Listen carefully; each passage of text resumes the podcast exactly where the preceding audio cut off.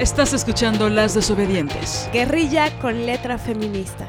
Nosotras somos Liliana Papalotl y Marianela Villa.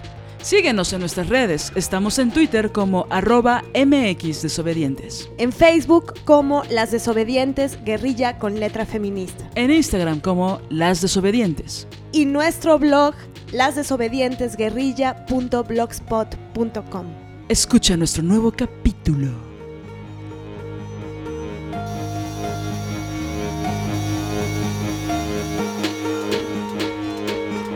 Hola compañeras, nosotras somos las desobedientes. Guerrilla con letra feminista. Yo soy Marianela Villa y ella es... Liliana Papelotl. Y bueno, estamos hoy em, en este programa eh, emocionadas porque, porque tenemos a una invitada eh, una amiga que queremos y admiramos muchísimo. Eh, en unos momentos se, las vamos a, presentar. Eh, pero bueno, el tema del que hablaremos hoy, que es un poco consecuencia del podcast pasado, tiene que ver con, el asunto de, de, la importancia de seguir hablando sobre las agresiones que sufrimos las mujeres eh, a manos o por las acciones de, los hombres, ¿no? Y bueno, en vista de que nadie nos cree, ni, ni viendo la sangre y el semen y el brazo mutilado o la vulva o cualquier parte del cuerpo, bueno, ni así pienso que nos crean, ¿no? Pero eh, pensamos que es muy importante seguir hablando de estos temas porque estos temas, yo me acuerdo que en mi adolescencia pensaba que era como bueno, hoy tenemos varios efectos especiales, hay música en vivo y parece que es un camión, pero en realidad es una... ¿Han visto Stranger Things? Es una cosa así, es una postura así abstracta. Entonces, porque el tema es escabroso. Em, pero en realidad, bueno, cuando yo era adolescente empezó como este movimiento horroroso de las muertas de Juárez y yo siempre pensaba asesinadas. que... Ajá, de las asesinadas. Siempre pensaba que era algo que pasaba en Juárez, ¿no? Yo siendo chilanga, pues era un lugar muy lejano y que nunca me iba a pasar a mí, ni, ni a gente que yo amara, ¿no? O gente cercana. Y ahora que estoy en mi adultez, puedo eh, darme cuenta con mucho terror y con mucho enojo, con mucha rabia, que muchas mujeres em, hemos sufrido muchísima violencia, eh, muchas todos los días eh, y muchas con ciertos momentos que pues han sido determinantes para, para crear nuestro carácter, ¿no? Y que sin duda no hemos logrado y tal vez hacemos bien en olvidar todo lo que ha pasado, ¿no? Entonces es importante no quitar el dedo del renglón, a nosotras no se nos olvida el Me Too y no se nos olvidan los testimonios de nuestras conocidas o de nuestras amigas o los propios, ¿no?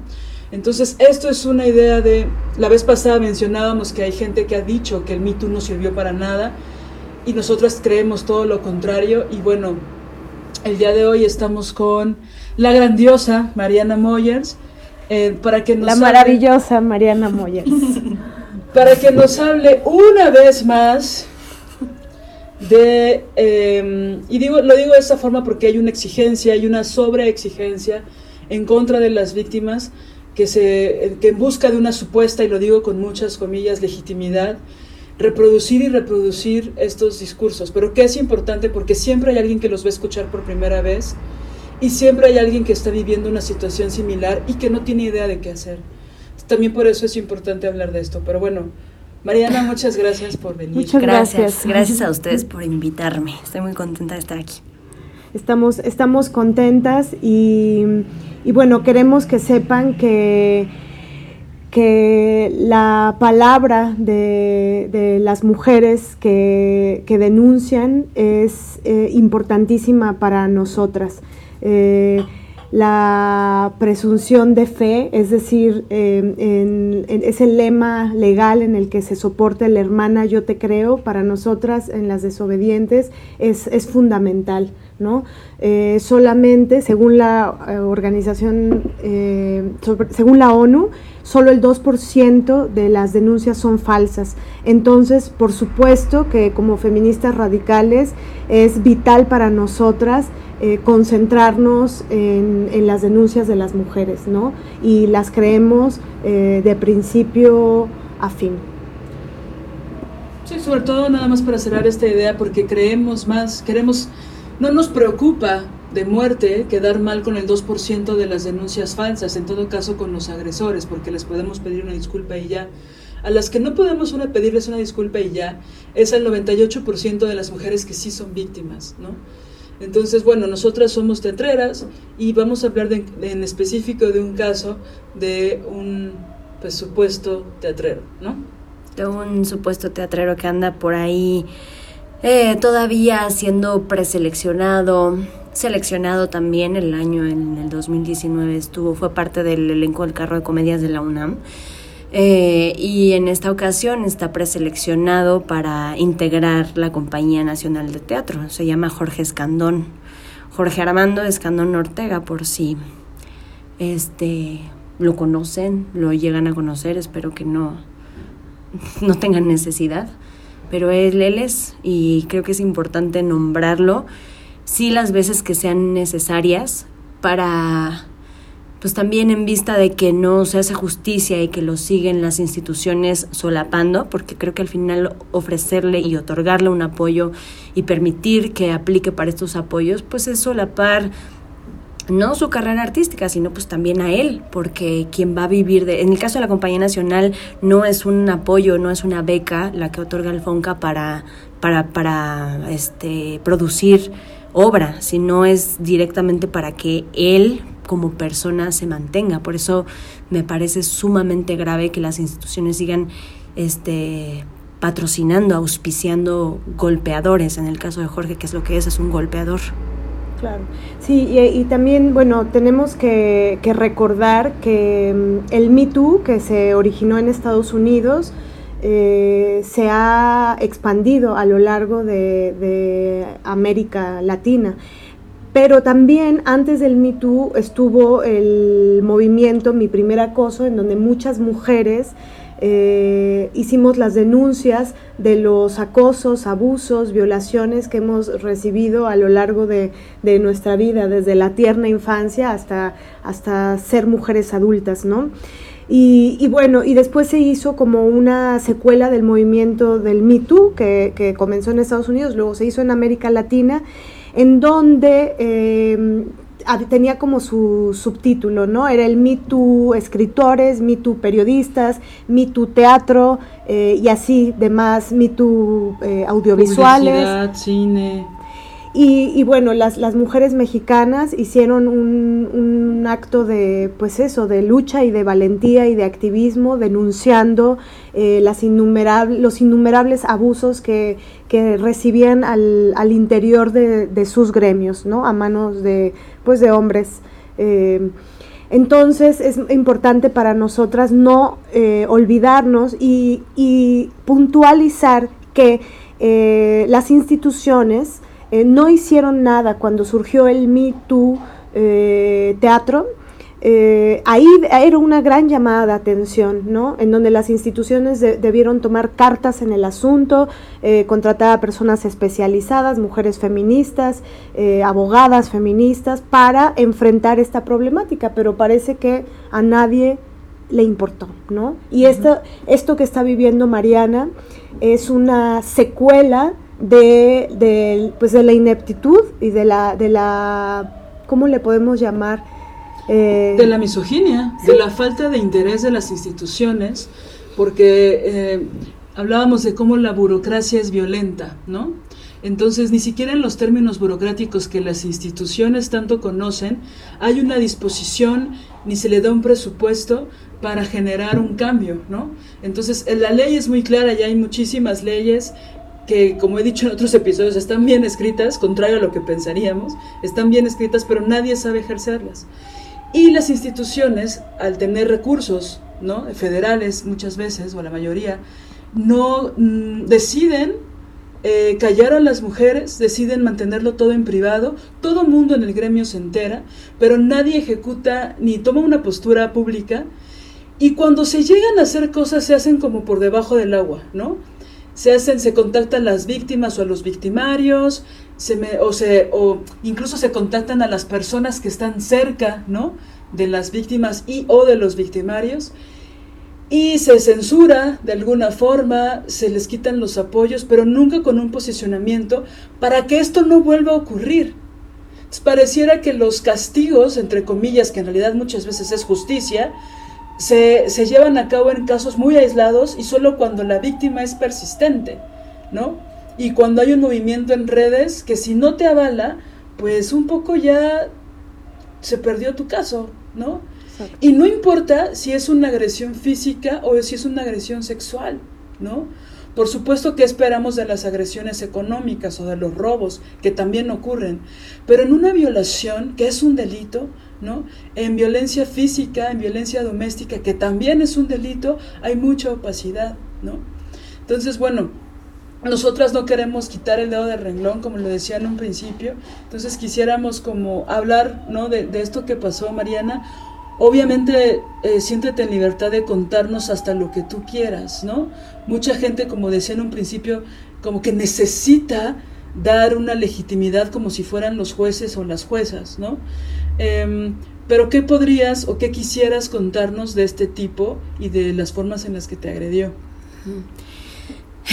Pues varias cosas. Creo que, en primer lugar, sí, yo estoy muy de acuerdo con esto que dicen, este, Mané y Liliana, que es muy importante no quitar el dedo del renglón porque al no haber justicia eh, en las instituciones, pues entonces las que estamos logrando que se haga algo y que poco a poco sí vayan cambiando los mecanismos en que las instituciones aceptan este, personas que son agresores cambien y que esto no suceda. todavía no es así. Prueba de ello es que pues Jorge está preseleccionado para la, para la Compañía Nacional de Teatro, que es, depende, es una dependencia del FONCA. Este, luego también estuvo el año pasado preseleccionado para el FONCA, luego estuvo también en el carro de comedias y es muy difícil para, para una como víctima. Entonces yo sí quisiera contar lo que pasó, más allá de para que me crean o no me crean, este, es porque a mí me interesa mucho alertar a más compañeras y compañeros también, que muchas veces está en los en compañeros la decisión de aceptar o no una persona en sus equipos de trabajo. Es muy importante para mí alertarlos, que si creo que a veces, muchas veces, eh, un testimonio logra más que lo que actualmente hace o logra la justicia. Entonces, pues lo voy a, lo voy a volver a contar. Eh, yo fui pareja de Jorge Escandón durante cinco años. Él y yo estudiamos juntos en la escuela de teatro, en la ENAT. Este, fuimos compañeros de la carrera en el mismo grupo un par de años. Eh, y aquí me gustaría decir que yo fui testigo de la relación pasada que él, él vivió, que igual fue una relación súper violenta y yo lo puedo decir porque estaba en el círculo cercano de Jorge, porque estaba yo en su grupo, no sé cómo sea en otras escuelas de teatro, pero al menos en la ENAT te enseñan en los primeros años que tu grupo es lo máximo y que tienes que estar con tu grupo por siempre. Entonces te vuelves muy cercana eh, a personas aunque ni siquiera sean tus amigos cercanos. Entonces yo viví, yo vi muchas de estas violencias que Jorge ejerció sobre su otra pareja, este, que creo que no me toca a mí contarlas, pero sí al menos decir que yo lo vi. A mí nadie me lo contó. Sin embargo, creo que, y también por eso lo digo porque, porque por eso es importante hablar de esto. Yo en ese tiempo no tenía para nada ningún referente feminista, ni amigas feministas, ni conocidas feministas, ni nada. Este, todavía yo reconozco que tenía esta cultura de, del bueno, es que la otra pues a estar loca, ¿no? Porque por supuesto que eso es lo que Jorge contaba, ¿no? Que las exnovias y todo eso eran las, las locas que estaban obsesionadas con él porque él es tan guapo e irresistible que, o sea, de verdad, Claro. él, él lo contaba como en esta, en esta narrativa. Eh, después yo comencé a andar con él mm, por el último año de la carrera, más o menos terminando el último año de la carrera, y tuvimos una relación de cinco años, dentro de la cual, este, como por ahí de 2010 y final, no, finales de 2016, este, él me golpeó. Eh, no fue la única de las agresiones que yo viví por parte de él. Hubo mucha violencia, este, pues incluso económica. Muy al principio de nuestra relación, él con el pretexto que ahora lo dudo demasiado, eh, que él tenía que comprarle sus pañales al hijo del que nunca se hizo cargo, por cierto. Según él le compraba cosas y me pedía mi dinero para esas cosas, porque, porque pues cómo iba a dejar a su hijo sin pañales. Entonces ya se volvía mi responsabilidad solaparle sus irresponsabilidades. O sea, no solamente él tenía a una mujer que pues ni modo, que la mamá del hijo, que ni modo que no se hiciera cargo de su hijo, solapándole, o sea, de, de alguna forma no solapándole, sino como, este, pues llevando a cabo todas las acciones, todos los, todo el cuidado sola, que no debió pasar sola, pero ahí, ahí la tenía ella sola, y luego además a mí, este, dándole dinero, cosas así. Entonces, esa fue una de las violencias que, que yo viví con él. Eh, eh, también siempre, él, él tenía, después cuando yo terminé con él, me enteré porque compañeras mías ya con el feminismo que yo ahora este, practico, del que me siento parte y, otras compañeras también se acercaron a mí a decirme con, con mucha vergüenza que Jorge las, este, las intentó seducir mientras andaba conmigo, es decir, les decía, es que yo tengo, sí, sí tengo una relación con Mariana, pero es que estamos muy mal, ella es muy grosera conmigo, está loca, ya estoy a punto de dejarla, si no, no te hablaría a ti, este les mandaba canciones porque también es parte de su modo superandi, él este, toca la guitarra y canta, entonces les mandaba canciones mm. y es un modo superandi porque ya me lo han dicho varias mujeres que lo hace y conmigo también lo hacía cuando nos enojábamos, nos peleábamos, me mandaba una canción, bla, bla, bla. Este, entonces es la manera en que opera y muchas mujeres me se acercaron a decírmelo este, a mí y yo hubiera agradecido mucho saber esta información de antemano para saber que yo no estaba loca, porque esa fue otra de las violencias de Jorge, que yo estaba loca. Yo me imaginaba que él andaba con otras chicas o que coqueteaba con otras chicas cuando ahora sé que es completamente cierto. Este y él me decía que no, que por qué no, cómo, tú estás loca, es que eres muy celosa, es que y entonces yo me empecé a comprar eso, que yo estaba mal, que yo era una celópata y que no sé qué, cuando no es cierto, cuando yo veía señales Claro. Este, yo las veía porque claro que me daba cuenta de que de pronto le llegaba un mensaje a las 12 de la noche y que él volteaba la pantalla para que no viera o también este que veía un montón de likes de la nada en Instagram y yo decía, bueno, claro, cualquiera le puede dar un like, eh, o comentarios así como, jajaja, ja, ja, te extraño, y yo decía, pero ¿cómo que lo extrañas si yo no sabía que ella fuera su amiga? Cosas muy raras y que además a mí me metían como en una cosa al principio de, claro, pinches viejas, ¿no? Claro. Este, porque no dejan en paz a mi hombre, o sea, al principio yo así lo pensaba y así lo veía. Este, después las cosas, esas violencias fueron escalando. Y en algún momento de esa relación a finales de 2016, bueno, para primero eh, en abril, marzo, no, en mayo, perdón, de, de, ese año 2016, yo perdí a un amigo muy querido, este, y pues estaba como muy ausente también de la relación con Jorge, o sea, estaba muy dolida, me dolió mucho lo que, la, la muerte de mi amigo, y entonces Jorge, mi exnovio, me, me, me, decía, es que no existo para ti. Es que yo entiendo que estás en tu duelo, pero yo estoy aquí. Uf, yo todavía estoy aquí. Y yo como que le decía, oye, perdóname, pero de verdad tiene días que asesinaron a mi amigo, que también era tu amigo, y tú solo estás pensando que por qué estoy tan ausente y por qué no te hago caso. Y también yo, o sea, bueno, lo digo porque fue en el mismo año y porque fue la manera en que empezó a escalar esta, esta violencia y estos reclamos de su parte. Entonces, bueno, yo intenté hacerme más presente en la relación, este, y ser más presente, pues por supuesto que tiene que ver con ser más cordial, servicial con él. Ay, mi amor, perdóname, estaba muy ocupada con mi duelo. Este, ¿qué te, qué te acongoja? Este, cosas así. Entonces, este...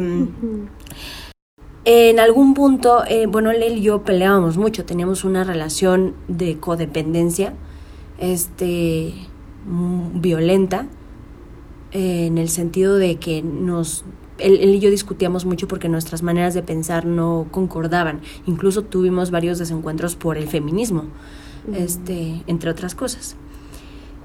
En una de esas, este, él, pues, eh, al hijo que nunca vio y que nunca le depositó y que nunca nada, eso sí me consta, a mí nadie me lo cuenta, lo vi, lo viví, este, a veces se le antojaba volverlo a ver, ¿no? Porque pues acordaba que tenía por ahí un hijo y pues se le quería volverlo a ver. Y para hacer eso pues molestaba a la mamá del niño, que ya le había puesto un hasta aquí muy, muy determinante. Este... Y en esa ser determinante, él buscó en algún momento de ese 2016 a la mamá del niño y ella le dijo que no se les volviera a acercar, que ya para ella no existía, o sea, ella estaba con toda razón se lo aplaudo mucho protegiendo pues su vida y a su hijo además de una persona tan nociva y violenta. Entonces le dijo que ya los dejara en paz y que pues como no se decidió hacer nunca jamás cargo de ningún sentido de su hijo, pues, pues que dejara de jugar y que ya parara. Entonces, pues él, él y yo estábamos, este, como habíamos tenido una discusión y yo estaba en mi casa y me habló él para decirme, oye, es que estoy muy triste por este caso de mi hijo, ya no lo voy a volver a ver, ahora sí definitivamente te necesito pues para que me des consuelo, ¿no? Pues ahí va yo, la novia acá, este, comprometida, todo. Entonces voy con él, lo consuelo, le digo que no se preocupe, que su hijo va a estar bien, en fin, el chiste es que lo empiezo a consolar y todo. Duermo esa noche ahí y al otro día, por alguna razón, que la verdad no sé todavía cuál haya sido, pero él me empezó a dejar de, como a ignorarme en la casa, o sea, no, no me hablaba, este, no me ponía atención, me ignoraba, este, pues sí, como en una cosa de, de, invisibilizarme, no sé ni por qué. Que es una violencia brutal también. es una violencia, por supuesto. La ley del hielo, ¿no? Como en la secundaria, que parece, es un, es un, un ejercicio de poder donde yo decido si quiero el poder, hasta qué momento te hablo o no. Y los estragos psicológicos de ese tipo de violencia son tremendos. ¿no? y es algo que él hacía, o sea, hacía mucho cuando algo no le parecía o lo que sea. Entonces en ese, ese día yo no sabía por qué estaba así, si yo lo había consolado, etcétera. Pero este yo le dije, este, la música se pone trágica porque ahí viene el momento. Es que es dramatización en vivo. este, yo le, pues le reclamé, le dije, oye, ¿cómo que no me estás pelando, no me estás haciendo caso? Tú nada más me quieres y tú nada más me pelas cuando necesitas consuelo porque por algún asunto que no te pareció que te hace llorar de tu pinche hijo. Así se lo dije. La verdad, este y bueno, ahí, ahí fue cuando él se molestó mucho y me, me agarró este del, del, cabello. Mm, no había nadie en el departamento, él había tenido un roomie que se fue y todavía no llegaba un nuevo roomie.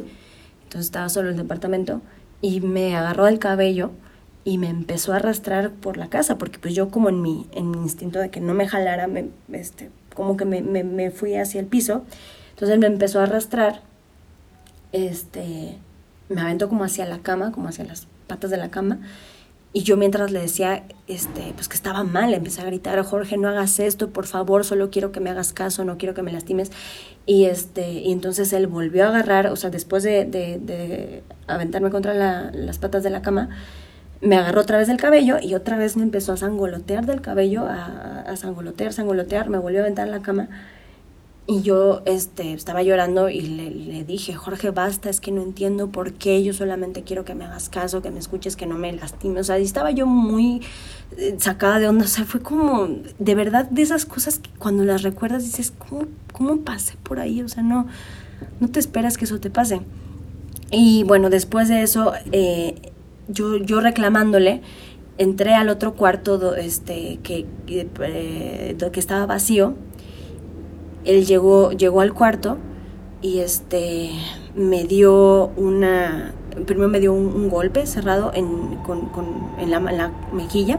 ¿Con el puño? Con el puño. Este, me pegó. Eh, y después, acto seguido, o sea, fueron como dos, un, un, puñetazo y una cachetada, que es así me tiró, me terminó de tirar al suelo, porque yo cuando me golpeo me, este, caí como en mis rodillas, lo me dio una cachetada que me tiró al suelo. Este, y me quedé ahí. Él se fue al departamento y yo me quedé llorando un, rato, no sabía qué hacer, no quería salir a la calle toda llorada. Este, tenía una marca en, como, como de sus dedos en mi, en mi mejilla. Mm. Y este, le llamé a personas que, que yo, de mi confianza, a tres personas para decirles eh, lo que había pasado, porque no sabía qué hacer. Claro. Porque además no te lo esperas, de verdad. Yo todavía tenía este pensamiento de a mí no me va a pasar. Yo soy muy inteligente, yo no, este, yo sé que ha violentado a otras eh, exnovias de él, pero a mí no me va a pasar, conmigo va a cambiar. No sé, tenía, que ahora me parece tan absurdo, pero se los juro que uno en ese momento inconscientemente, a lo mejor no, no lo nombras así, pero sí lo piensas, a mí no me va a pasar, yo soy muy inteligente o yo soy feminista, yo en ese tiempo yo no lo era, pero vaya, ¿no? O sea, pensaba que eso nunca me va a pasar. Claro. Pues el, ese fue el episodio que, que sucedió en ese momento. Después de un poco tiempo después, un, este, una semana yo creo más o menos después, este... Y vaya, no lo tengo tan claro porque aunque hice una relatoría de los hechos, no, yo no tengo una copia actualmente de ese documento, una copia certificada y no he vuelto a... O sea, no es que yo esté regresando sobre eso tampoco todo el tiempo. Pero, pero regresé con él, el punto al que quiero llegar es que regresé con él. Este, y él siguió, él aceptaba que me había golpeado, o sea, no, incluso me acuerdo mucho que a veces hasta bromeaba, o sea, ya se, ya se volvía una broma para él me decía a veces, este, ah, si no te va a pegar, ¿eh? Ah, o sea, llegaba a bromear con eso. Este, Ahorita vengo, amigas, permítanme un momento, me voy a tardar un ratito, me llevo este bat. Sí, sí, ¿eh? O sea, te amenazaba, te amedrentaba. Sí, pero en, broma, ¿no? Como, ah, no es cierto, te va a pegar. Sí, claro. Este, pues eso fue, fue lo que, como el incidente en sí de, de violencia doméstica que yo viví con él. Ya tiempo después, ya en 2018 terminé mi relación con él porque me di cuenta, porque lo vi, porque fue a su departamento y lo vi, que estaba con otra chava además de mí. Y yo al hablar en ese momento con esa chava, porque esta chica y yo que ahora somos muy amigas, este, decidimos hablar en el momento de, lo que estaba pasando y enfrente de él para que no nos negara sus mentiras, sus este, violencias, sus, todo eso. Y este, pues lo que pasó es que él, mientras andaba conmigo, él andaba con ella, llevaba dos años con ella, o sea, llevaba cinco conmigo y dos con ella. Este, y a su familia le decía que tenían una relación abierta. Mm, a otras personas también les decía eso. Este, bueno, el punto es que hasta que me di cuenta de que él andaba con otra chica, fue que las dos decidimos en ese momento terminar la relación con él y no solo eso, sino que decidimos acompañarnos en el proceso, decidimos llevar ese proceso de ruptura juntas.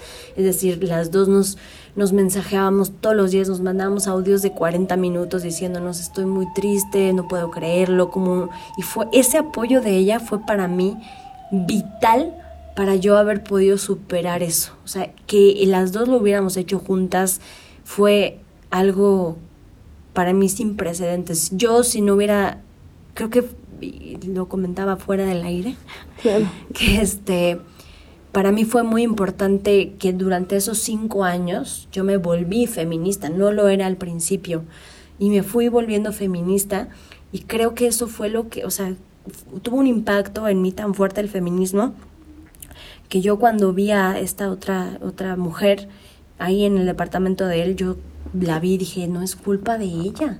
Si hay aquí un, un culpable quien está ejerciendo violencias y mintiendo este, y haciendo creer que las dos estamos locas, haciéndonos creer que estamos locas, es él, no ella. Y nada, eso fue determinante como, como esa seguridad que me dio el feminismo de, de ver en la otra no una enemiga. Claro. Eso fue brillante. Y que pienso que es algo muy atípico, ¿no? Creo que nos condicionan, los educan en general para competir con las mujeres, pero mucho más nos educan a pelearnos con otra mujer o contra otra mujer por un hombre, ¿no? O sea, como que hay una cosa de yo debo ganarle a esa mujer. Yo debo ganar el premio de, de iba a decir algo muy, muy soez y muy vulgar, pero no lo voy a decir. O sea, jamás me atrevería a decir que se están peleando por un pito, eso no lo diría. Qué bueno que no. No, no lo voy a decir porque eso no. No, no lo digas, por favor. No, este, eso no. Pero hay como que está fundamentado lo que he dicho varias veces como en la telenovela, ¿no? O sea, está la telenovela donde nos excita, y no solo sexualmente, pero sí, nos excita mucho el cerebro ganarle a la otra, ¿no? La, atención, la aprobación y el deseo de un hombre. De un hombre que a las dos está haciendo pedazos, ¿no? y que es súper atípico y por supuesto de aplaudirse que las dos decidieron aliarse, juntarse sobre algo que pues sin duda era doloroso para las dos, ¿no? Y que pienso que es, eh, que he escuchado por ahí algunos casos donde también ocurre, ¿no? Pero que, o sea, yo no me imagino a, a mi propia madre, ¿no? Este, hablando con las amantillas de mi papá acerca de esto, ¿no? O sea, es, es, algo difícil, ¿no? Porque en, otros grados se rompen muchas cosas, ¿no? La autoestima, el ego, ¿no? Y tienes que asumirte como lo que eres, ¿no? Y decir, ok, no soy culpable, ¿no? No soy la victimaria de esto, tampoco soy pendeja, ¿no? Porque hubo violencia, hubo manipulación, ¿no? Entonces, visto desde una perspectiva muy lejana, pienso que es muy fácil que revictimicemos, ¿no? y que digamos, o sea, sí me puedo imaginar y quisiera adelantarme a eso, gente diciendo en el principio de tu testimonio, diciendo, bueno, te fui infiel, ¿no? O sea, ¿qué tan grave podría ser que te sean infiel, ¿no? Cuando no se ve toda la manipulación y la violencia psicológica que hay detrás de, de del gaslighting, de hago creer cosas que no son, pero sí son, hago cosas buenas que parecen malas, dejo pruebas en la mesa, dejo pruebas en el celular, ¿no? Hay una, siempre la metodología es enloquecerte, ¿no? Y hay una gran excitación de ellos para que nosotras enloquezcamos, Exacto. ¿no? Para que nosotras compitamos con otras, para que ellos, ellos se sienten mucho más amados en un lugar mientras más pedo les armamos por esta celopatía, esta supuesta celopatía, ¿no? Entonces hay como, digo, ya la violencia cabrona que es que alguien te sea infiel, más aparte todo lo que mencionas, ¿no? ¿Qué pasó después? En el sentido, digo, a muy grandes rasgos, ¿no? Porque pienso que lo que sigue también tiene que ver con la... Quisiera que habláramos de las policías y los policías del patriarcado, ¿no? Sobre todo cuando tú en algún momento, por alguna razón, decides hacerlo público, ¿no? ¿Qué, qué pasa ahí? Pues eh, tiempo después, yo justo cuando pasó el movimiento Me precisamente, este, yo decidí hacer este, eh, pues escribir en, redes sociales, mm, no de manera anónima, sino poniendo mi, nombre eh, en estas denuncias públicas. Lo escribo que él me golpeó, este y viene dos partes, creo. Creo que una parte fue muy importante también y muy empoderador. Y claro que yo me empoderé para hacerlo, no me gusta la palabra empoderar, pero yo me, di valor para hacerlo porque estaba un movimiento de mujeres haciéndolo. Yo sola creo que no lo hubiera dicho así. No, más bien estoy segura de que sola no lo hubiera hecho. Fue por el movimiento Me Too que eh, el ejemplo de otras compañeras que yo decidí sí decir lo que había pasado, lo que a mí me había pasado y nombrar eh, que Jorge me, me golpeó. Claro. Entonces, por un lado recibí apoyo de parte de, compañeras, mucho apoyo de, mujeres que me dijeron, yo te creo. Eh, y al mismo tiempo también en comentarios, este, pues ya saben, descalificar, descalificar o desestimar mi testimonio, que por qué seguí con él, pero entonces cómo fue, porque yo en ese momento no, no relaté cómo habían sido las cosas, pero sí había gente que me pedía que les dijera los detalles, este, okay. pero cómo fue, pero es que entonces eh, tu denuncia no sirve de nada porque nada más estás diciendo que te golpeó y nosotros necesitamos saber cómo fue, pues para desentrañar los mecanismos del patriarcado, porque así me lo dijeron, para No. saber, sí, sí, para saber cómo operan, porque si tú dices que te golpeó así nada más, pues eso qué, eso nada más, este, pues es decir algo por decir, ¿no? Igual podrías estar diciendo una mentira Mm, O exagerando. o exagerando, ¿no? Porque a lo mejor mm, sí te golpeó, pero no te golpeó, o sea, porque no te mató, ¿no? O sea, obviamente Claro. eso no me lo dijeron, pero ahí es donde... que- Pero hay inflexiones que si tienes tus dos ojos y tienes tus cuatro extremidades, pues no te fue tan mal, Exacto. ¿no? O sea, es que ¿Y de yo qué sé te que quejas? es ridículo, ¿no? Pero bueno, si no estás en la zanja, lo que decíamos, ¿no? Pues no te fue tan mal, ¿no? Sí. Ahora, ¿te empujó o te dio un puñetazo? O sea, ¿te pateó? O sea, es como lo que decía en un principio, si no ven la sangre y el semen, no ocurrió. Pero también, aunque la haya, Claro. no ocurre. Ahí, ahí está la, la- la hipocresía patriarcal de hombres y de mujeres, policías del patriarcado, ¿no? Que aparentemente si tú no das las pruebas es el problema, si no das eh, fotografías de las lesiones, por ejemplo. ¿No? Entonces eso te argumentan, que no tener una denuncia en el, en el MP, que dónde están las pruebas, ¿no? Dónde, como dice Liliana, dónde está la sangre, el semen, los golpes. Pero de todas formas, la hipocresía patriarcal está en que aunque existan, no pasa nada. Incluso no pasa nada ante este eh, inepto eh, y misógino sistema de justicia que tenemos, ¿no? Es como en el testimonio que dimos el podcast pasado. O sea, la, la Procuraduría General de Justicia me mandó una carta diciéndome que, que no procedía mi denuncia porque la- las agresiones que yo había sufrido, una, tardaban en sanar en 15 días y dos, era porque yo no vivía con, con el agresor. Entonces, como no vivía con mi agresor, no era violencia doméstica. O sea, es ineptitud, eso es ser, eso es, un, eso es eh, estúpido. Creo que eso ya cambió en la ley Sí. en estos 10 10 años, ¿no? Ha, ha habido modificaciones. Pero bueno, nada más eso, puntualizar que a veces, aunque la haya, es mentira. Parece que nada más es el, es el morbo patriarcal, Sí. ¿no? Incluso aunque les des todos los detalles, eh, Siguen trabajando con ellos. siguen trabajando con ellos o siguen sin creerte. Pero sí habrá sido, sí será. Pero bueno, no fue tanto, ¿no? Minimizan y normalizan la, la violencia brutal. Sobre todo por esto que mencionábamos de, de que eso fue en un, en un contexto con muchas comillas de intimidad, ¿no? Ujú. O sea, que decíamos estas frases como, bueno, son cosas de pareja, ¿no? O sea, sí se pelearon. Recuerdo que el imbécil que te escribió dijo, bueno, tú también eras muy violenta.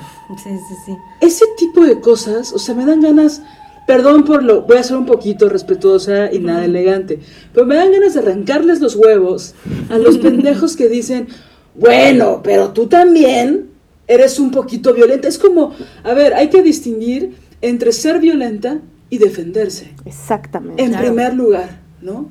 Y una, ojalá una tuviera la racionalidad todo el puto día, ¿no? En cualquier tipo de relación y no estuvieran involucradas las emociones, ¿no?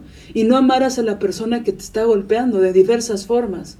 Ojalá una, ¿no? Incluso de muchas sesiones de terapia dice, ay cabrón, no puede ser que yo siga amando a esta persona que me agredió. Eso lo hemos vivido todas, ¿no? Entonces está muy rudo que alguien te diga, oye, pero ¿cómo? O sea, tú también no te quedas callada. Ah, cabrón. Claro. O sea, no, te, te, te juzgan por sumisa, te juzgan por, por, por revelarte. O sea, aquí la cuestión es la misoginia, ¿no? Sí. Aquí la cuestión es no creerte, ¿no?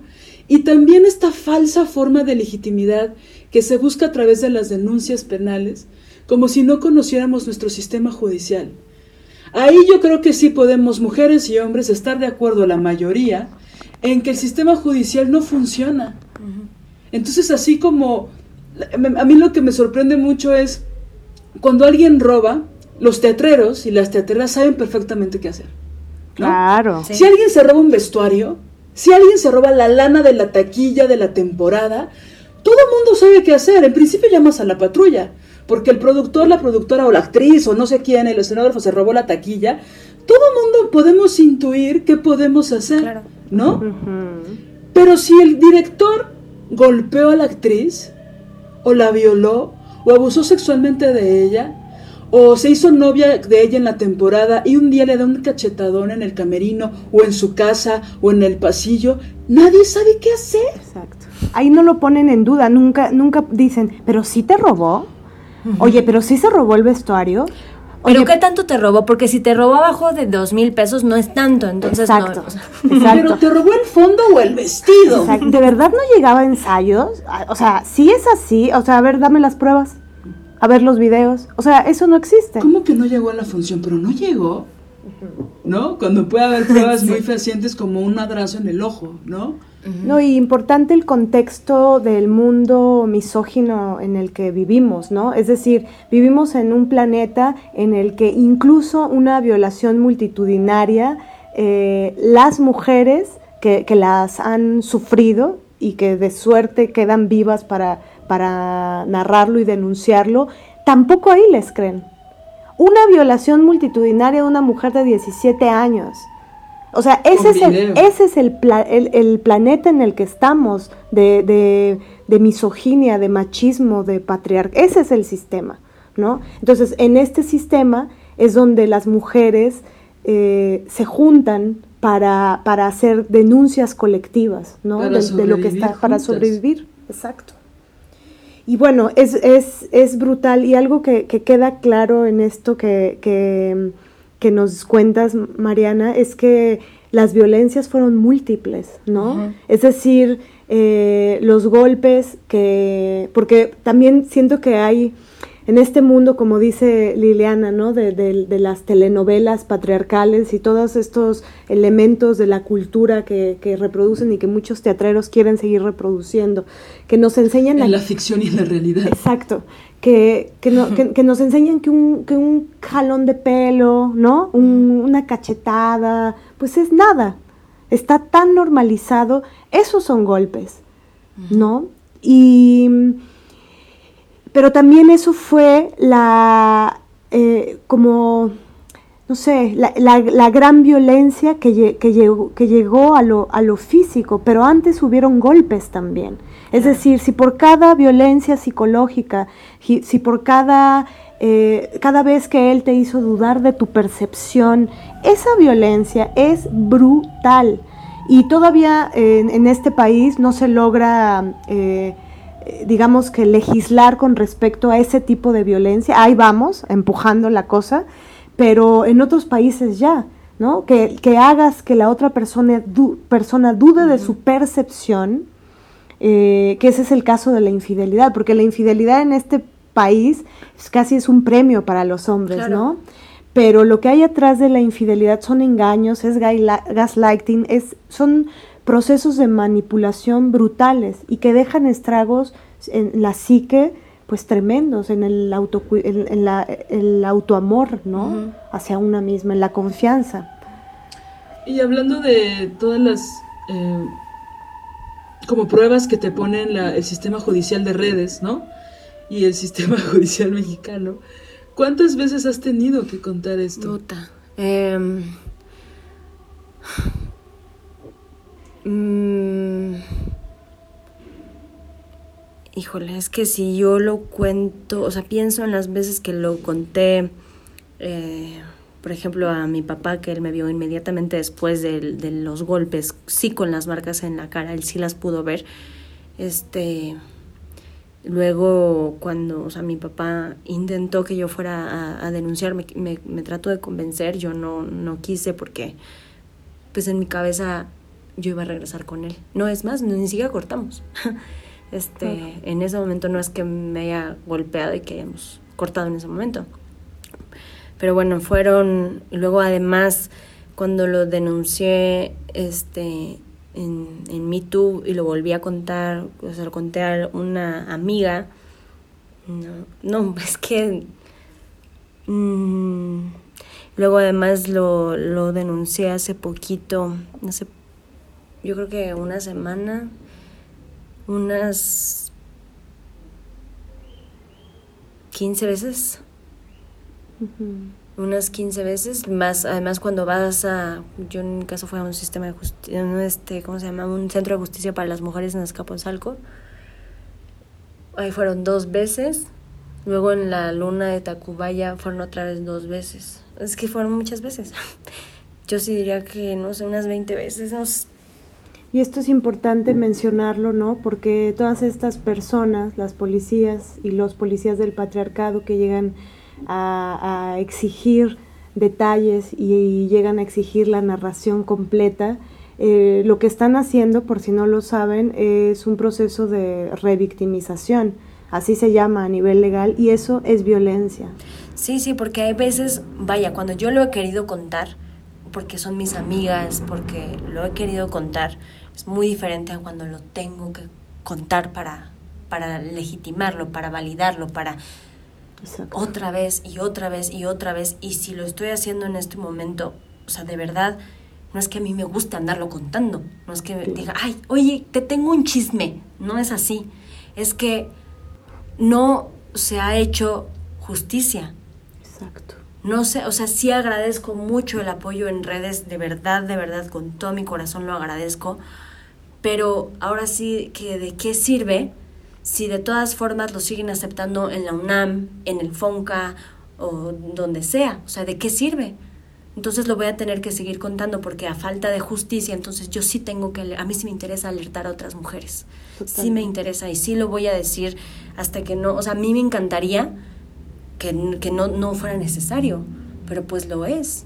Claro y que al final estás haciendo el trabajo que tendrían que hacer las instituciones, ¿no? Es lo que comentábamos al principio. Eh, desde que salió el Me Teatro, debieron tomar cartas en el asunto, debieron asesorarse de cómo en otros países al interior de las instituciones o de las universidades existen protocolos para prevenir la violencia hacia las mujeres, pero no lo han hecho porque no les interesa.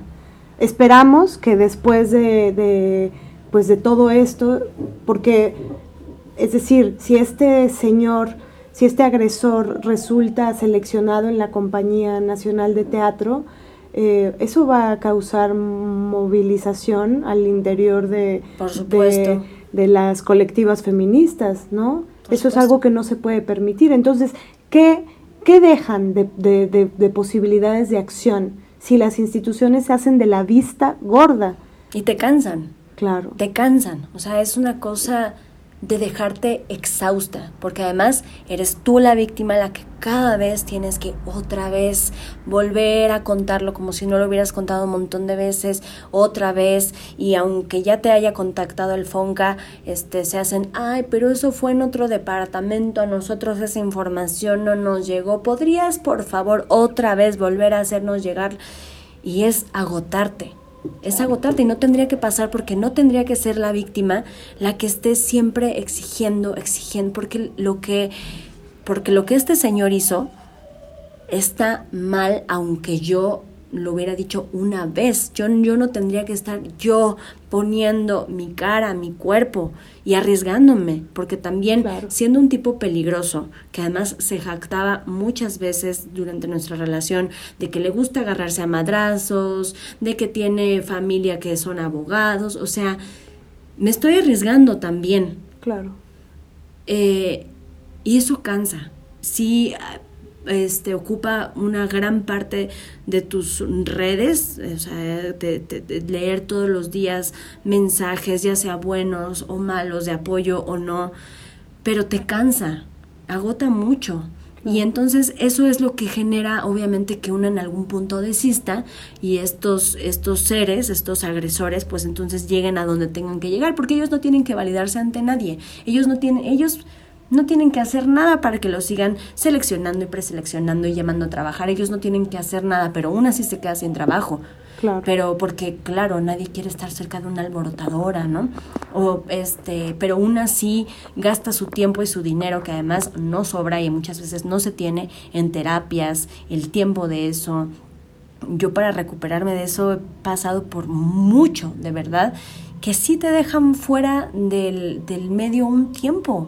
Claro. Un tiempo, o sea, estaba pensando cómo también sí es misoginia, en el- pienso en el fútbol, ¿no? Cuando, cuando un este, jugador lesiona a otro con dolo, el jugador que lesionó se tiene que quedar fuera del campo también, aunque Claro. él no esté lastimado. ¿No? Y ahí sí nadie lo cuestiona, ahí sí nadie dice, ay, pero fue una patadita o fue una patadota, ay, pero ni le dolió, ay, pero ni tuvo que ser necesaria una Así es cirugía. el fútbol, ¿no? Nadie dice, así es el fútbol. Claro. a veces puedes perder una pierna, Exacto. a veces puedes morirte en la cancha. Claro, porque ellos no los dejan fuera de campo no cuando los- golpean. Exactamente. O sea, ¿por qué? Sí. Ah, Sí, no, perdón, no solo eso. Ay, mi duende, el duende está un poquito loco. No solo eso, sino que no solo no los sacan del campo, sino que los premian. Se los llevan a las copas mundiales, es decir, se los Sí. llevan a giras internacionales, ¿no? Que lo hemos visto en otros casos, ¿no? Eh, no solo no los expulsan de las escuelas, sino que los llevan de gira por España, por ejemplo, ¿no? O sea, o los aceptan en las compañías, o se los llevan a las giras, o les dan premios. Las mismas instituciones les dan el premio de dramaturgia o el premio de no sé cuánto. Por ejemplo, Por decir algo. Por decir algo. Así que se me acaba de ocurrir ahorita, ¿no? O sea, no solo les quitan chamba, sino que aparte los premian, ¿no? sí, O sí, sea, no solo no es- les quitan chamba. es y, y que justo es algo que Marianela le he escuchado decir muchas veces que sí hay como un destierro no que eh, va como, como lo- con lo siguiente no de hasta qué punto la gente realmente toma una postura no exacto. eh, tú que, o sea, ahorita dijiste algunas cosas, pero hablando del gremio teatral, que aparte es sensible y es artístico y es muy profundo, ¿tú cómo te has sentido? O sea, ¿te has sentido respaldada? ¿Te has sentido cobijada? Digamos, por el gremio, digo, más allá de lo institucional, que ya vimos que las instituciones no lo hacen ni públicamente ni tajantemente, pero de- dentro del gremio, ¿te has sentido cobijada? Mm, creo que has, ha cambiado a lo largo de, de- de un año, que fue hace un año más o menos, un poco más, lo del Me Too, que fue la primera vez que lo, lo en- enuncié, este, lo dije.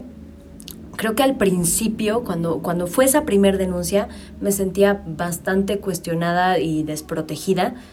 Eh, me pareció una burla que el Fonca me, me contactara, porque me contactó el Fonca este, a través de su página oficial de Twitter. Tú les hiciste saber. Sí, me preguntaron, porque yo, yo, cuando él salió preseleccionado el año pasado para la beca del FONCA de actores y actrices de teatro categoría A, jóvenes crea- no creadores escénicos, perdón, este, yo puse un tweet donde decía, este, Fonca, ¿qué onda con su preseleccionado golpeador? Y el Fonca, a través de su página oficial de Twitter, sí me hizo, este, me, me preguntó, me escribieron para preguntarme, Mariana, vimos tu tweet, queremos saber qué fue lo que pasó.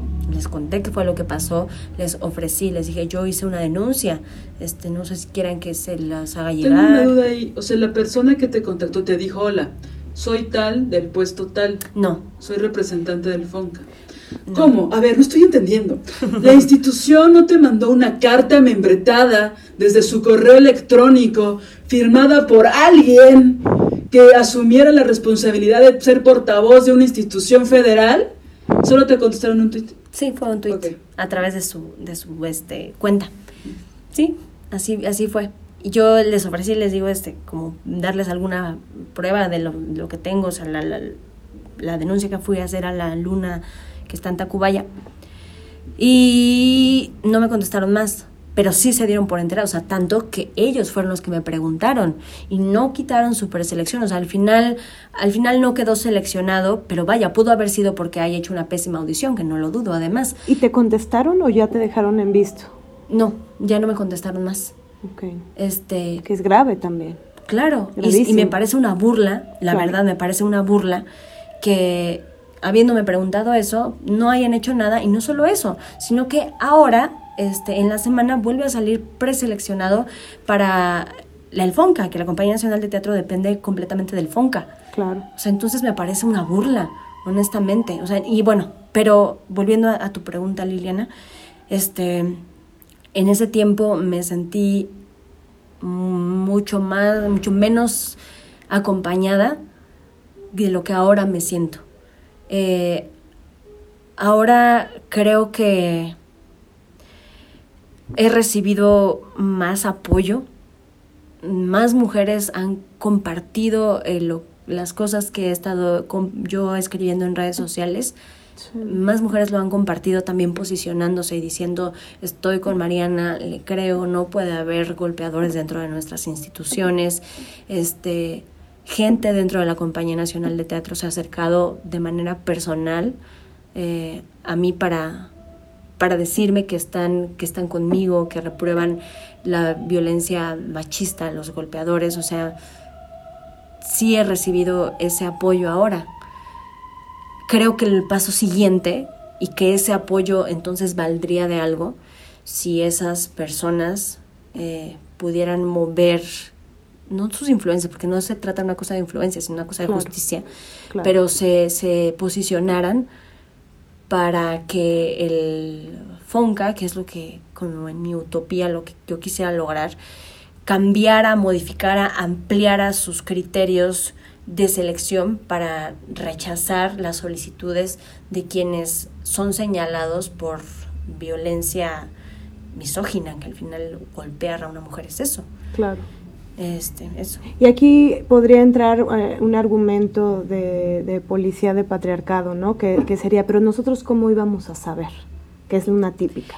Y bueno, eh, aquí hay algo clarísimo, hay, hay eh, se sentó un precedente porque el señor fue expulsado del carro de comedias, ¿no? De la Universidad Nacional Autónoma de México.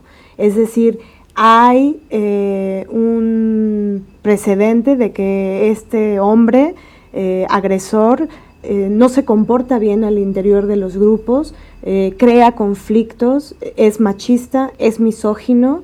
Y, también el FONCA, o sea, por un lado la UNAM está enterada, está enterada, y también el FONCA lo sabía. Claro. Es que ese es el problema de no posicionarse públicamente como institución. Exactamente. Si los directivos de Teatro UNAM hubieran hecho un posicionamiento público, una carta diciendo las razones por las cuales corrieron ese tipo, ¿no? Y entre ellas violencia machista y o violencia de género, ¿no? Más aparte lo que se te ocurra, porque han salido varios testimonios de varios compañeros de él o colegas sí este, hombres y mujeres que han dicho pestes de él a nivel laboral, porque aparte, aparte de todo, ni siquiera trabaja bien, ¿no? El culero, pero bueno. Entonces, si la UNAM hubiera hecho un posicionamiento público, es más fácil, entre muchas comillas, insisto, decirle al FONCA, uy, aquí está la carta de la, de la UNAM. Ya sé que no son la misma institución, pero es una eh, universidad, o sea, es donde la universidad que todo el país mama, ¿no? O sea, es, es la la institución, lo digo para la gente que no, que no nos escucha de este país, ¿no? Pero es una institución súper importante, ¿no? Donde el teatro que se hace ahí es mega institucional, o sea, nunca van a ver nada bueno ahí. Pero bueno, entonces no se posiciona la institución, entonces Alfonca sí puede decir con la mano en la cintura, digo, es una irresponsabilidad estúpida, pero sí podría decir, yo no sabía, ¿no? Porque la UNAM no se posiciona contra los agresores. Está muy cabrón. Dice, bueno, si hay feminicidios en el campus de la universidad, pues cómo se va a posicionar en contra de los agresores. Exacto. Ahora, también está cabrón que si el FONCA ya lo sabe, no se posicione públicamente, no solo para este caso que sí, sino para todos los casos, sobre todo de la gente que es categoría C y D, por ejemplo, que tienen más edad y que son las cacas grandes del teatro, ¿no? No se posicionan contra ellos, ¿no? ¿Por qué? Y es por lo mismo, es justo ese es el pacto patriarcal, dejar toda la, basura misógina abajo del tapete. Eso es no posicionarse. ¿sí? Es como, digo, si, lo ponemos en otro tema, el, el, tema del abuso sexual infantil, ¿no? Todo mundo lo sabe, toda la familia lo sabe, pero nadie lo nombra. Incluso a veces se recoloca al agresor, pero nadie alza la voz y nadie lo dice, lo cual es gravísimo, porque si tú no te posicionas públicamente, dejas a todas las demás personas, a todas las demás mujeres, o en este caso a, las niñas y niños, expuestos a que ese agresor reincida. Porque algo que hay que tener eh, claro y presente y, aquí creo que, que, se enlaza también con el tema de los y las policías del patriarcado, ¿no? La violencia sexual y la violencia iracunda, misógina, eh, normalmente reincide. Es decir, por ejemplo, desde una perspectiva psicoanalítica, ¿no? Eh, por, eh, eh, digo, abreviario cultural. Para Lacan, el, el psicoanálisis no cree en la enfermedad mental cree más bien en la sintomática. En el psicoanálisis lacaniano, un síntoma es todo aquello que se repite. ¿No? Y entonces hay de síntomas a síntomas, porque si nos vestimos todos los días, bueno, ahí hay un síntoma. Pero también hay veces que eh, solemos eh, tomar el coche cuando estamos enojadas a las 11 de la noche y eso digamos que nos puede poner en riesgo. Si lo repites, ahí hay otro síntoma. Y así como ese, muchísimos más. Ahora, el asunto es que una sintomática de violencia iracunda, misógina, eh, una sintomática de violencia sexual, eh, es dificilísimo movilizarla. Eso eh, lo dicen infinidad de, teorías psicoanalíticas y, psicológicas, ¿no? Entonces, creen que porque pidan disculpas vía Facebook, cuando de todas formas tienen bloqueadas a sus eh, a, las mujeres que agredieron, ¿no? Como hay otros casos que así, que así sucedió, ¿no? Eh, piden disculpas públicas, todo, toda la comunidad y el gremio les da un montón de likes, les dicen, eres el hombre más maravilloso del mundo, qué bueno que ya te estás atendiendo. A ver, aunque tengas, eh, te hayas metido a terapia, para que tú movilices esa sintomática, pueden pasar años. Y ahí no hay reparación en el daño. Exactamente. Como algunas feministas que los asesoran insisten en hacer. No feministas entre comillas. No hay reparación del daño con un agresor poniendo una publicación en Facebook, ni aunque sea el director del Centro Cultural Helénico.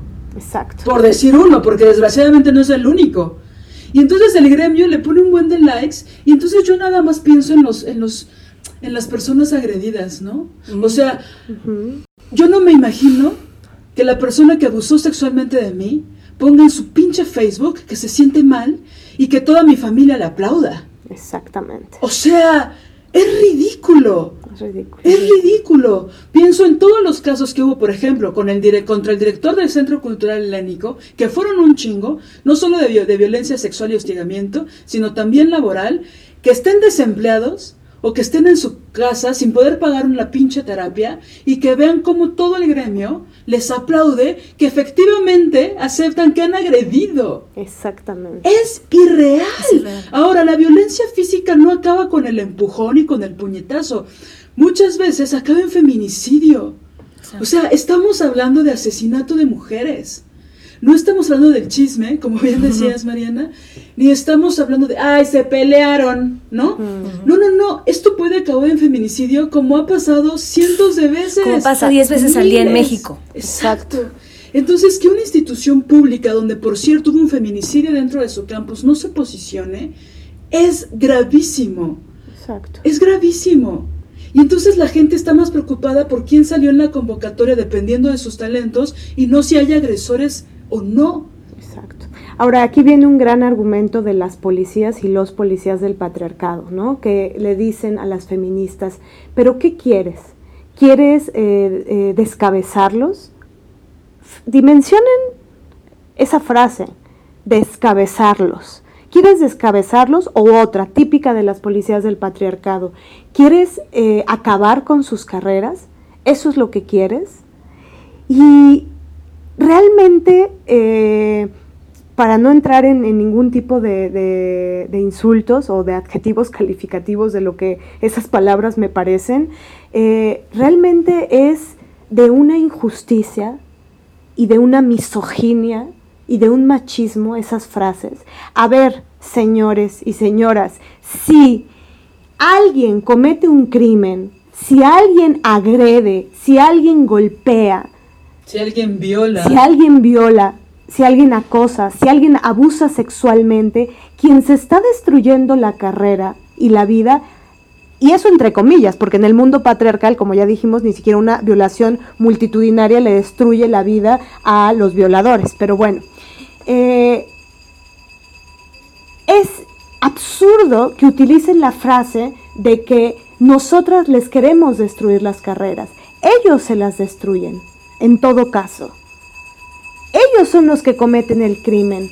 Ellos son los que cometen el delito. Aparte, otra cosa que es absurda de esa frase es que si no hay justicia por la vía legal, ¿no? Si no hay justicia en las instituciones. Como ocurre el 99% de las veces, exacto, no hay justicia. Si el gremio solo le da like y solo recibe compasión porque los agresores sufren mucho, por haber golpeado o por, haber, violado. evidenciado públicamente. No. no, no sufren por eso, sufren porque son violadores. Exacto, sufren porque golpean, ajá. Entonces tienen mucha compasión por los agresores, pero las sobrevivientes no les interesan lo más mínimo. A las que sí les destruyeron la vida, de cierta forma. Sí. Y también la carrera. Así es. Así es. ¿Cuánto tiempo, a ver, para producir, para estar entrenada como actriz, por ejemplo, para estar entrenada, para estar lúcida, para estar fuerte, para sabemos lo que es producir un espectáculo, por ejemplo, de manera autónoma y con la precariedad que aparte las mujeres tenemos. Bueno, ¿cómo, ¿cuánta energía necesitas para levantar eso estando bien? Muchísima, es bárbara. ¿Cuánta energía se necesita si aparte estás en estrés postraumático? Sí. Sufriendo las secuelas que te dejan los golpes físicos y psicológicos de un, de un agresor. Es que es, es, es de verdad, cuando lo pienso sin, sin, tanta, sin tanto coraje, no, no comprendo que haya mujeres, por ejemplo, que, que digan eso. ¿No? De verdad, ¿eso les van a decir a sus hijitas? Cuando alguien las viole o las abuse o las acose o les dé puñetazos. Que destruir la carrera de tu tío. Exacto. Sí te violó cinco años, pero... No destruyas la carrera, no destruyas la carrera de tu novio. Es que eso es sagrado a lo mejor. Claro, exacto. Es que ese es el, ese es el punto estos pensamientos religiosos tan, tan metidos en el, en el gremio, ¿no? Sí. Eh, y tan absurdos. Absurdos. Claro, es sagrado. ¿Qué es sagrado? ¿La carrera de un violentador? ¿Eso es lo que es sagrado? Aparte seriales, porque regularmente el que agrede nunca agrede una sola vez. Así como su violencia no deja de crecer. No, yo cada vez había, había casos que llevábamos donde sin escarbar mucho, nos dábamos cuenta que el mismo victimario tenía cinco o seis víctimas, sin escarbar mucho, ¿no? Obviamente cuando profundizábamos ya era impensable. Si el mismo Felipe Oliva, ¿no? Con tantos testimonios de violación, está en la calle, ¿no? Siendo un donadie dentro de la, del, gremio teatral, no me imagino contra otros agresores, ¿no? Cuántas cosas se les han perdonado muy conscientemente a otros agresores, ¿no? Exactamente. O sea, es, es terrible lo que pasa y nosotras también estamos cansadas de hacer estos episodios, pero tendremos que hacer dos, otros 100 o 500 o un millón, porque no es posible que nosotras somos las que nos quedamos sin chamba, ¿no? Ahorita que decías de lo que necesita una actriz para poder interpretar un personaje o un unipersonal o algo que ella misma escribió o lo que sea, o cualquier personaje, pensaba también en, pues es que también tienes que comer bien, tienes que alimentarte bien para estar fuerte, entonces necesitas dinero. Claro. Entonces, y cuando no tienes chamba, ¿no? En una pues profesión tan precarizada económicamente como la nuestra, que aparte se nos señale por no quedarnos calladas, por no guardar silencio, sobre todo cuando han sido agresiones tan en contra nuestra, donde nuestro cuerpo estuvo, o nuestra psique, o las dos, involucradas en las agresiones y que no fue una vez, sino muchas. Es terrible que la gente sí sabe tomar posturas a favor de los agresores y no a favor de las víctimas. Exactamente. Ahí se ve la misoginia. Y es muy terrible que siendo una institución y que yo digo, por supuesto que las, las personas que dirigen las instituciones son ignorantes, está bien, ya, ya, son mexicanos, están en el gobierno, son ignorantes. No nos sorprende. ¿por qué no asesorarse con gente experta? ¿Por qué no llamar a abogadas feministas que han empujado las leyes de una forma brutal, poniendo el cuerpo de forma cabrona? ¿Por qué no asesorarse con ellas? ¿Por qué no hacer protocolos? En la UAM Xochimilco las alumnas hicieron un protocolo para prevenir la violencia de género, las alumnas. Claro. Que es poderosísimo, que, que, estaba validado por la ley, que no se lo sacaron de la manga, no sé cuántos años se tardaron en hacerlo. O sea, no les interesa. Les interesa mantener el silencio, la sumisión de las mujeres, les interesa que nos, pues que estemos muertas. Eso se ve en los hechos, ¿no? Entonces creo que está, ahorita mencionaste algo, Mariana, con respecto a la reparación del daño, ¿no? Eh, ¿Qué te gustaría que pasara? No digo después de este podcast, pero, pero sí, ¿qué te gustaría que pasara? Pues muy concretamente, que las instituciones, en este caso tanto la UNAM, que este, como comentaba, el, ah, Jorge fue parte del carro de comedias de la UNAM, después los compañeros eh, miembros del carro del año pasado lo decidieron correr respaldados por la UNAM. Yo recibí una llamada de Juan Melía, este disculpándose por haber tenido entre sus filas a un agresor, se lo agradezco y todo, que bueno, pero no se trata de mí, se trata de todo el fenómeno que existe. Entonces, a lo que voy es, yo, a mí lo que me gustaría es que hubiera un posicionamiento público de parte de la UNAM y del FONCA, este, posteriormente también de la Compañía Nacional de Teatro, este, donde dejaran en claro que están en contra de la violencia misógina, que es un día a día en el país y que diariamente mata a 10 mujeres.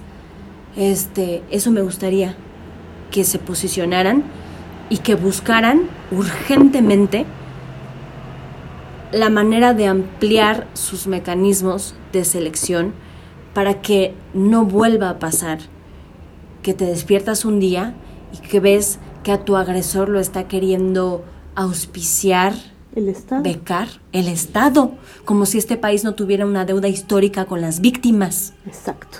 Entonces, eso es lo que a mí me gustaría. Eh, yo sí pienso que es posible.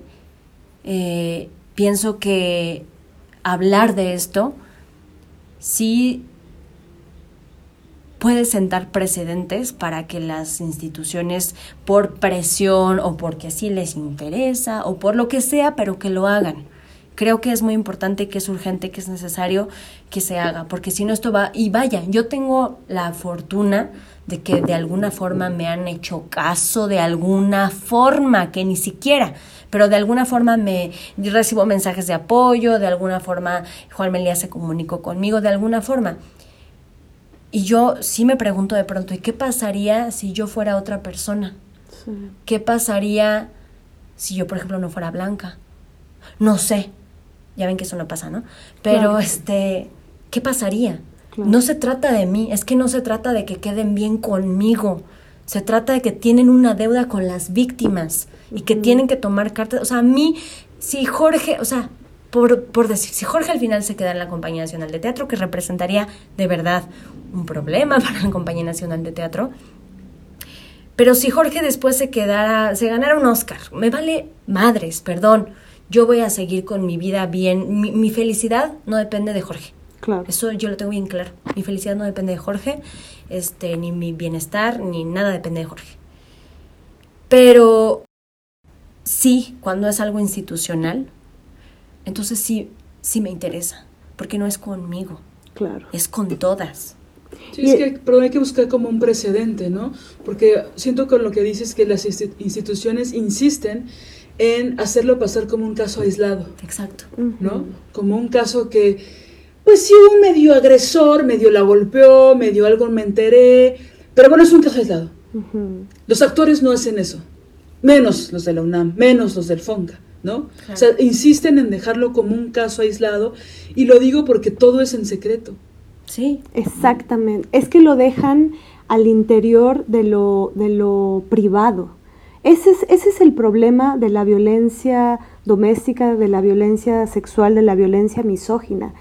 Eh, y por eso el feminismo es tan importante y por eso uno de los lemas feministas es lo personal es político, porque las mujeres eh, nos dimos cuenta que lo que pasa al interior de las casas, lo que, lo que pasa en una cama, lo que pasa al interior de, un salón de ensayos, ¿no?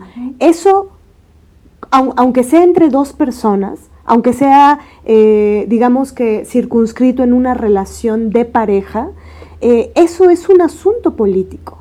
¿Por qué? Porque hay todo un sistema que permea ese asunto personal. Entonces lo que pasa con los dirigentes de las instituciones es que si ellos no hacen público su posicionamiento, porque claro, se posicionan a nivel personal haciendo una llamada, cool, pero eso no, eso no resuelve nada. Si ellos no se posicionan públicamente, no se sienta precedente de que ellos están en contra de la violencia hacia las mujeres, que están en contra de la violencia ejercida contra las mujeres del gremio teatral. Es que cuántas barbas se tendrían que poner a remojar si la institución hiciera un posicionamiento público. Exacto, no nos hagan pensar mal, ¿saben? Sí. Porque Desde los mismos directivos. Exactamente, porque entonces uno piensa, ¿por qué no lo quieren hacer? Exacto. Entonces, para que no nos pongamos suspicaces, ¿no? Pues háganlo. Posiciónense públicamente. Ahora, también el posicionamiento público a nivel individual es importante. A ver, compañeras y compañeras y compañeros. Y compañeros. Eh, y compañeros. El tema de decir públicamente qué estoy pensando de determinada denuncia, es vital. Es decir, qué chido que apoyen personalmente a, Mariana, ¿no? Y que le, y le manden un mensajito en privado. Pero el posicionamiento público es lo que hace que se mueva la ley. Sí. Es como si nosotras hiciéramos una marcha feminista dentro de una casa. Madre mía, o sea, es que es absurdo, eso no movería la colectividad, no movería el pensamiento colectivo. Sí, así como no mueve a ser el mejor Hamlet de la vida frente a tu espejo. Exactamente. Qué gran ejemplo. Gracias. Qué gran ejemplo. Yo también. Yo también las amo. Nosotras te amamos. Beso de tres no, porque COVID. Pero, pero es que es un hermoso ejemplo. No, no actuamos, ¿verdad? Este, no actuamos Hamlet en el espejo de nuestra recámara. Lo público es importante. Entonces nuestro posicionamiento como actrices, como actores, ante un hecho de tremenda injusticia es importante. Ahora yo también entiendo, y ese es un tema que en otro podcast queremos tratar sobre que a veces el posicionamiento a nivel individual es difícil, ¿no? ¿Por qué? Porque te expone, porque si tú, y sobre todo siendo mujer, si tú haces un posicionamiento público, como nosotras tres que estamos en esta mesa, Liliana, Mariana y yo que lo hemos hecho, eso causa estragos, eso causa que te estigmaticen, que te cataloguen como, eh, ¿cómo decía Sabel? Eh, incómoda, ¿no? Peleonera, ¿no? Entonces, por supuesto que hace, eso hace que te marginen y eso hace que te precaricen. Es decir, te joden en un, en un lugar. Y además la, carrera. que la policía del patriarcado también esté viendo a ver si no compra, si no viste una película de Woody Allen, ah, no que eres feminista, ah. Exacto, exactamente. O luego te llegan a tronar los dedos porque no has luchado contra todos los agresores. O sea, no bastan los que casi te matan y que luchaste y te posicionaste públicamente y abriste la boca. Pero también te llegan a tronar los dedos de, perdón, pero es que yo así lo oigo. Cuando alguien llega a tronarme de los dedos de, ¿y por qué trabajaste con tal? ¿Y qué querías, güey? Que me marginara mucho, mucho, mucho más de lo marginada que puedo estar, ¿no? que, que, y en todo caso, haz tú, haz tú el movimiento, haz tú la denuncia. O cuestiónalo a él. Si el que está ejerciendo las violencias, no cuestiones a Marianela, sino al otro. Exactamente. Pero eso realmente es pura misoginia. Lo que hay atrás de eso es misoginia y llegar con las feministas a decirle, órale perra, este, tú que me vales. Tienes que ser congruente hasta la muerte. Tienes que ser congruente hasta la muerte, pero no solo congruente, tienes que ponerte a trabajar, prieta. Órale.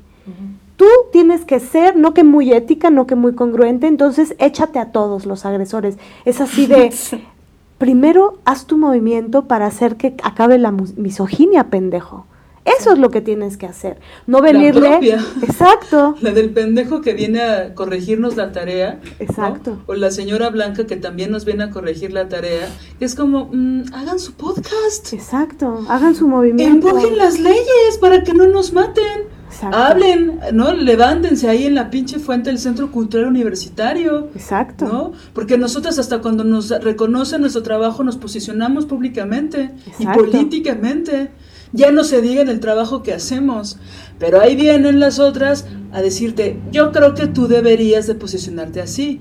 Exactamente. Es como... A corregirte, a corregirte la plana, pero sobre todo los que te vienen a corregir la plana y a exigirte y a tronar los dedos son los que no hacen nada. Sí, los que no hacen nada, los que nunca se han Es más, son te, te, truenan los dedos desde cuentas falsas. ¿No? Que se lo han hecho a Mariana, me lo han hecho a mí. Es, decir, eh, bueno, esos son misóginos o misóginas porque no sabemos este, qué sean. cómo se identifican. Pero bueno, en, ese sentido sí entendemos que posicionarse es complejo, que, puede causar estragos, pero ahora sí, manas, como diría Audrey Lorde, el, el silencio no nos protege. Si nos posicionamos pública y colectivamente, ¿a quién van a correr? Ni modo que corran a las 100 que se posicionaron. Imposible. Ese es el problema de la tibieza en el gremio. Aparte yo creo que corridas ya estamos. Exacto. Ah, sí. O sea, es como esta gente que luego dice, es que no, no quiero denunciar a este güey, no me quiero posicionar porque ya no me van a llamar. Mana, la mayoría no nos llaman. O sea, son muy pocas a las que llaman. ¿No? Entiendo que está este miedo porque lo hemos hablado otras veces, ¿no? Pero también es como, ya no podemos seguir viviendo con miedo. Suficiente tenemos con estarnos cuidando de que no nos maten para todavía no posicionarnos públicamente porque te, nos da miedo. Exacto. Es como, ya, tenemos que cambiar la fórmula. O sea, yo sigo escuchando personas que digo, está bien, todas vamos en un proceso, pero si la base es el miedo, nunca vamos a lograr nada. Así como nos, bueno, a mí me aterra subirme a un escenario teatral, ¿no? Y lo respeto, y no porque lo vea sagrado, sino porque hay un público que pagó un boleto, ¿no? Exacto. Me refiero a eso, no me refiero, así como da ese miedo, pues también ese miedo se controla y se trabaja un chingo para que, ¿no? Para que no te paralices y para que te salga la voz, ¿no? Sí, claro. Y no se te seque la garganta en la escena 1 cuando tienes otras 10, ¿no? Exacto. Sí. O sea, es duro, es difícil, pues sí, pero ya estamos corridas del gremio. Y hay unas que ahí, ¿no? Están de repente por ahí. Pero ¿cuánto le cuesta a una mujer en este gremio sobresalir como artista? Exacto. Ahora, nada más como respondiendo a esta pregunta, Mariana, de qué pasaría si no fueras blanca, pues pasaría lo que pasa siempre con todas las demás, el silencio absoluto, ¿no? O sea, eso es lo que pasa, ¿no? O sea, si tú te posicionas como prieta, lo que pasa es que eres una pinche resentida. Y eres una odia hombres. ¿Qué? Ah, no, perdón. o una violenta, ¿no? o eres una violenta, o no entiendes los mecanismos, porque como somos prietas somos muy pendejas. No entiendes los mecanismos no sociales que intervienen con lo político, porque pues solo estamos nosotras para estar de rodillas, ¿no? Entonces, nada, creo que sí hay una coyuntura, pero que aún así tampoco te salva, ¿no? No, ni siquiera. Y entonces creo que es muy importante nombrarla, ¿no? Porque no importa si es un Felipe Oliva, ¿no? O si es un Jorge Escandón, el punto es que los otros también están en plena impunidad, ¿no? Exacto. La impunidad para ellos, la injusticia para nosotras. Y es que la tibieza no nos protege, ¿no? O sea, entre más alcemos la voz en colectivo, en colectivo eh, estaremos protegidas todas, porque no van a poder correr a todas. Si fuéramos todas un bloque, en bloque nos moviéramos, sería maravilloso. Pero si es verdad, ¿no? Yo veo las redes, digo, es que parece que no ven las publicaciones. No, no, no, no veo. Que, que, también creo que hay un juego como de renunciar a todo eso implica también esto que nos decías y que lo he escuchado en otras amigas, de eso implicaría Pelearse contra los agresores también implicaría en muchos casos pelearse con sus propias parejas. Total. Y reconocer la violencia que viven. Total. Si un post feminista hace que muchas parejas se peleen, no me imagino un posicionamiento público en contra de agresores. Eso significaría también cortar con los agresores con los que viven. Exacto. Y eso requiere de un chingo de fortaleza y un chingo de pues conciencia. Y es deseable. Sí, por supuesto que es completamente Y es posible. Y posible y cuando sucede es mejor. o sea, es que claro que son procesos dolorosísimos, claro que sí, pero es que es para mejorar, de verdad no es no es este una metáfora de nada. Sí es mejor no estar conviviendo, trabajando, acostándote con un agresor. Claro. De verdad, de verdad que no es deseable estar ahí en ningún sentido. Entonces yo comprendo el miedo porque yo estuve ahí y sé que cuesta trabajo, pero salir de ahí las cosas, no es que de pronto la vida se pinte color de rosa, pero sí te hace vivir mejor. Totalmente. Al final, y no es lo que todas queremos. Exacto.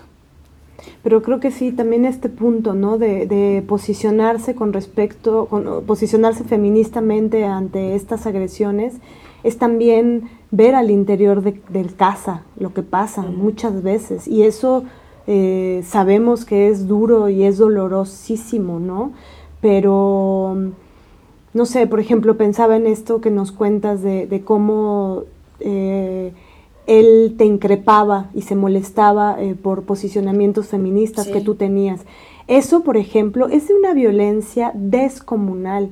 Es decir, el feminismo es la búsqueda de la justicia, es buscar un mundo en donde no asesinen y no violen a niñas y mujeres. ¿Eso que tiene de malo? Eso colinda con la ética totalmente, con la justicia, con la libertad, ¿no? Entonces que una pareja eh, te contraargumente o te diga no estoy de acuerdo, es una violencia em, que, es importante, creo que señalar los, los estragos y los golpes que deja a nivel psíquico, ¿no? Porque entonces, ¿qué te está diciendo? Te está diciendo tu cuerpo, lo que a ti te pueda pasar, si tú vives o mueres, no me interesa. ¿Qué mensaje es ese? ¿No?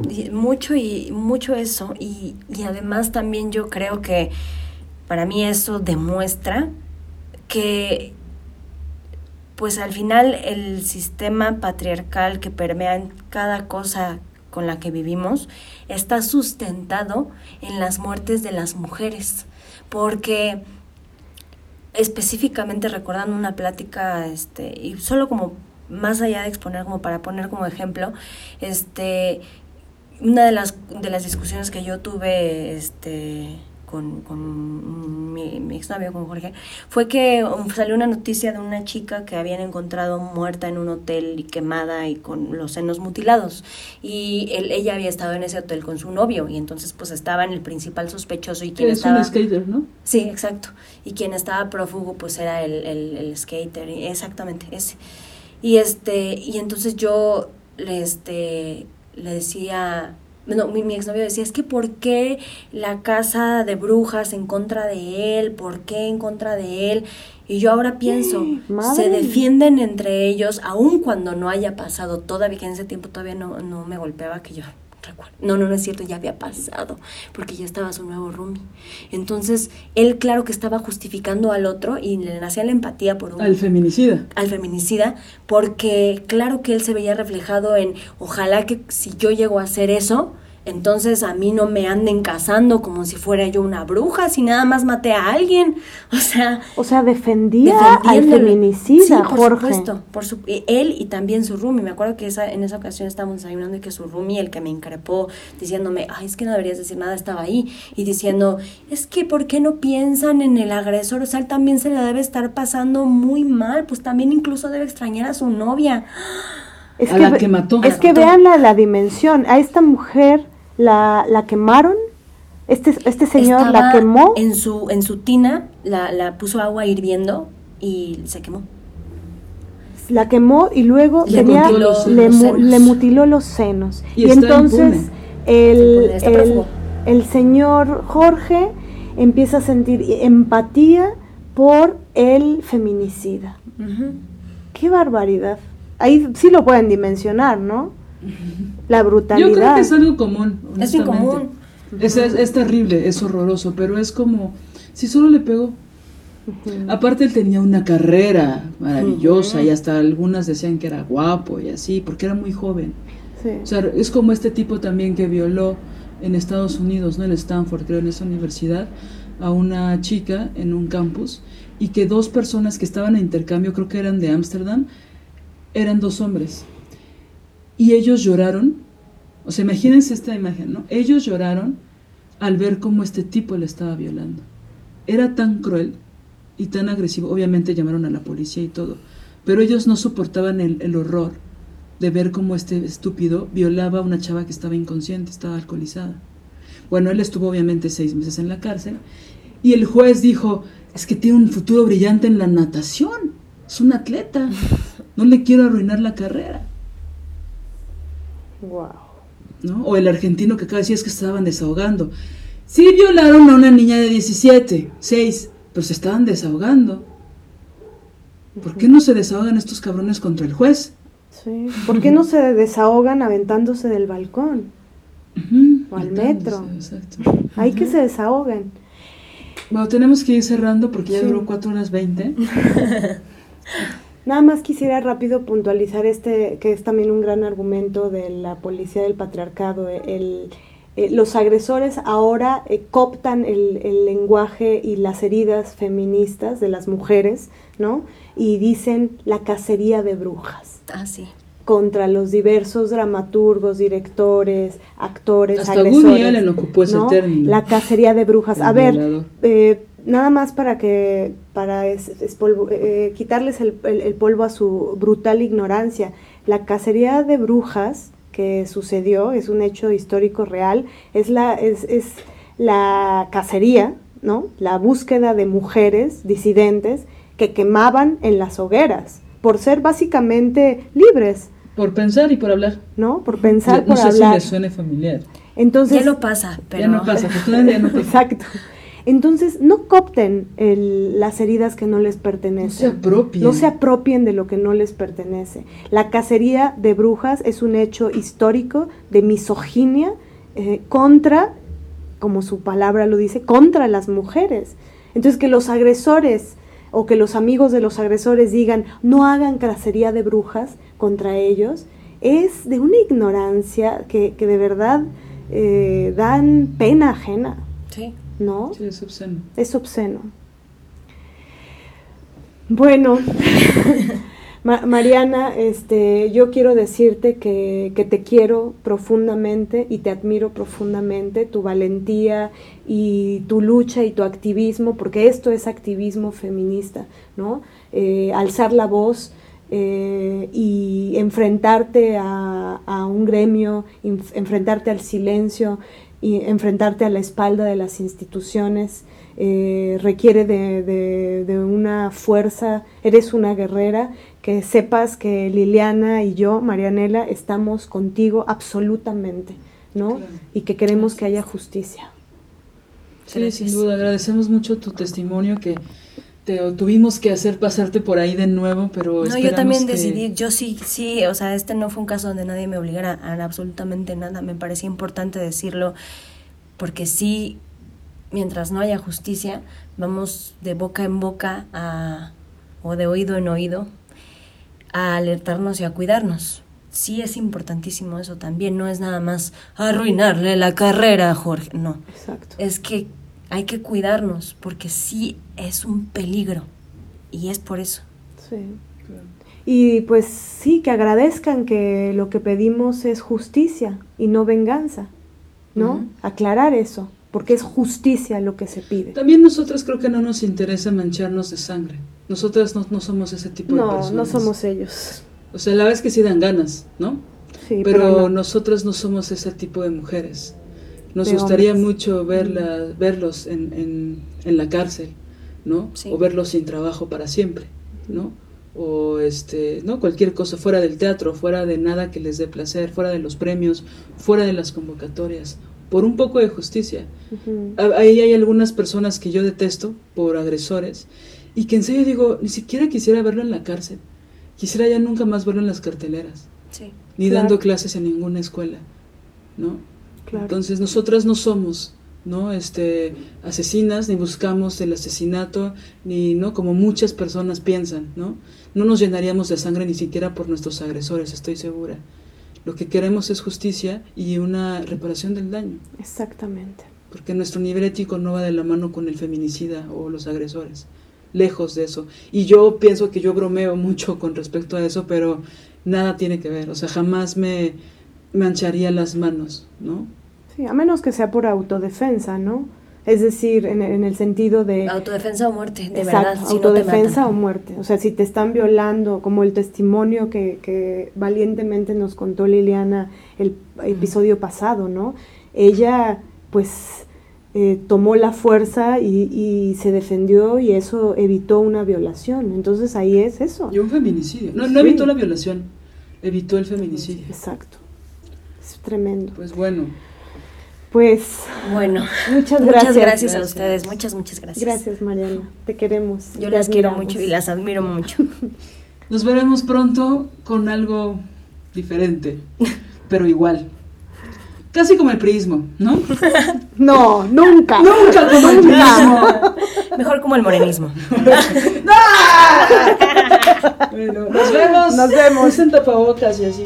Bye bye. Bye. Música original, Alina Maldonado. Diseño gráfico, Oriana Ortiz Villa.